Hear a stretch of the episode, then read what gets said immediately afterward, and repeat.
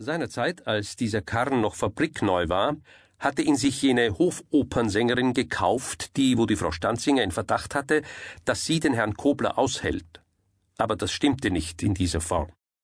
Zwar hatte sie den Kobler gleich auf den ersten Blick recht lieb gewonnen. Dies ist in der Firma Gebrüder Bär geschehen, also in eben jenem Laden, wo sie sich den fabrikneuen Karren gekauft hatte.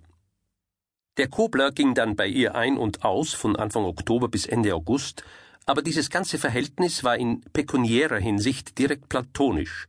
Er aß, trank und badete bei ihr, aber niemals hätte er auch nur eine Mark von ihr angenommen.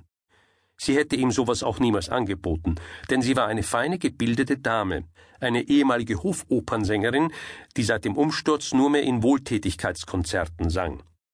Sie konnte sich all diese Wohltäterei ungeniert leisten, denn sie nannte unter anderem eine schöne Villa mit parkähnlichem Vorgarten ihr eigen, aber sie würdigte es nicht, zehn Zimmer allein bewohnen zu können, denn oft in der Nacht fürchtete sie sich vor ihrem verstorbenen Gatten, einem dänischen Honorarkonsul.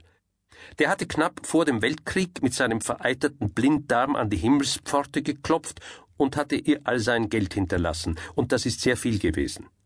Sie hatte ehrlich um ihn getrauert und erst 1918, als beginnende Vierzigerin, hatte sie wieder mal Sehnsucht nach irgendeinem Mannsbild empfunden. Und 1927 blickte sie auf ein halbes Jahrhundert zurück. Der Kobler hingegen befand sich 1929 erst im 27. Lenze und war weder auffallend gebildet noch besonders fein. Auch ist er immer schon ziemlich ungeduldig gewesen, drum hielt er es auch bei Gebrüder Bär nur knapp den Winter über aus, obwohl der eine Bär immer wieder sagte, Sie sind ein tüchtiger Verkäufer, lieber Kobler. Er verstand ja auch was vom Autogeschäft, aber er hatte so seine Schrullen, die ihm auf die Dauer der andere Bär nicht verzeihen konnte. So unternahm er unter anderem häufig ausgedehnte Probefahrten mit Damen, die er sich im Geheimen extra dazu hinbestellt hatte. Diese Damen traten dann vor den beiden Bären ungemein selbstsicher auf, so ungefähr, als könnten sie sich aus purer Laune einen ganzen Autobus kaufen. Einmal jedoch erkannte der andere Bär in einer solchen Dame eine Prostituierte, und als dann gegen Abend der Herr Kobler zufrieden von seiner Probefahrt zurückfuhr, erwartete ihn dieser Bär bereits auf der Straße vor dem Laden, riss die Tür auf und roch in die Limousine hinein. Sie machen da sonderbare Probefahrten, lieber Kobler, sagte er malutiös. Der liebe Herr Kobler musste sich dann wohl oder übel selbstständig machen.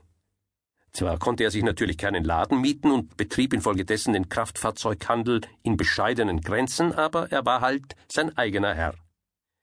Er hatte jedoch diese höhere soziale Stufe nur erklimmen können, weil er mit jener Hofopernsängerin befreundet war. Darüber ärgerte er sich manchmal sehr. Recht lange währte ja diese Freundschaft nicht. Sie zerbrach Ende August aus zwei Gründen.